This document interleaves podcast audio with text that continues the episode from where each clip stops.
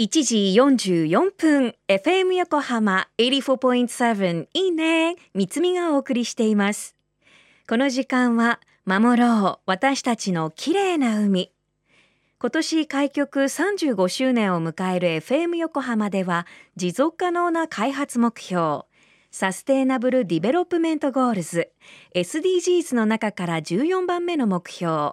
海の豊かさを守ることを軸に海にまつわる情報を毎日お届け。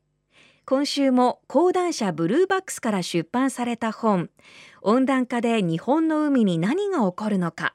水面下で変わりゆく海の生態系の著者で科学ジャーナリストの山本智之さんのインタビューをオンエアしています。地球温暖化によって海の温度が上がるだけでなく海が二酸化炭素を吸収することで海水が酸化する現象も起こっているのが現状。今日はその影響を大きく受ける海の生き物について。FM 横浜をお聞きの皆さん DJ の三見さんこんにちは。科学ジャーナリストの山本智之です。サンゴは海の温暖化の影響を最も大きく受ける生物の一つです。高い海水温が続くとそのストレスが引き金となってサンゴが白っぽく変色する発火現象っていうのが起きます。サンゴの体の中には褐虫藻という微細な藻類が共生しています。サンゴはこの藻類が太陽の光を浴びて光合成して作り出した栄養をもらって生きています。高い水温などのストレスが加わってサンゴの体内の褐虫藻が大きく減ってしまうのが発火現象の仕組みです。で発火した状態が長く続くとサンゴは栄養失調になって死んでしまいます。こうしてサンゴの大量死が起きます。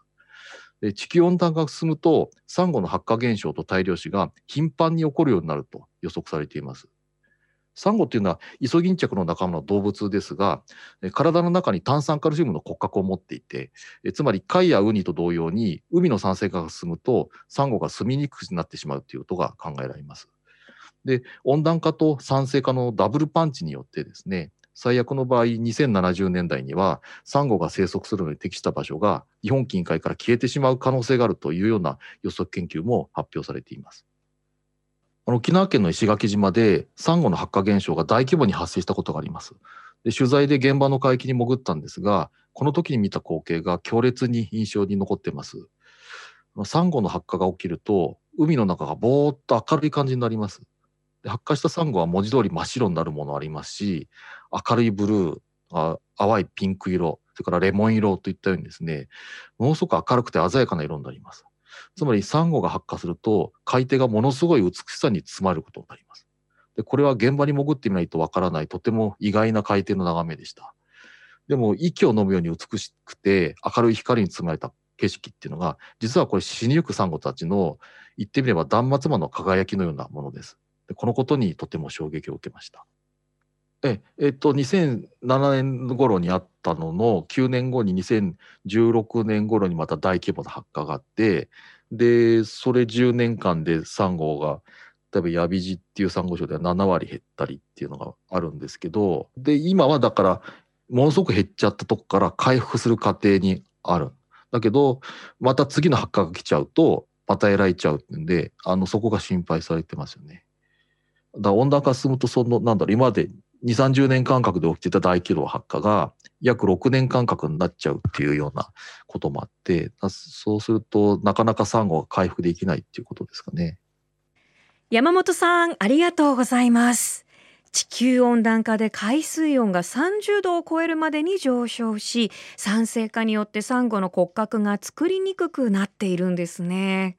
海の熱帯雨林と呼ばれるサンゴ礁。他の生き物への影響についても山本さんの本には詳しくリポートされています。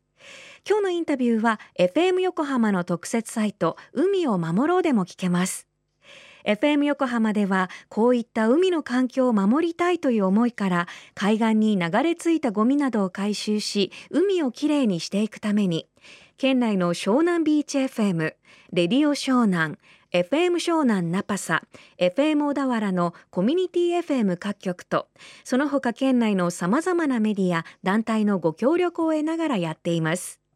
これらのメディアは神奈川守ろう私たちのきれいな海実行委員会として日本財団の海と日本プロジェクトの推進パートナーとして活動。FM 横浜守ろう。私たちの綺麗な海。Change for the Blue 明日もお聞き逃しなく。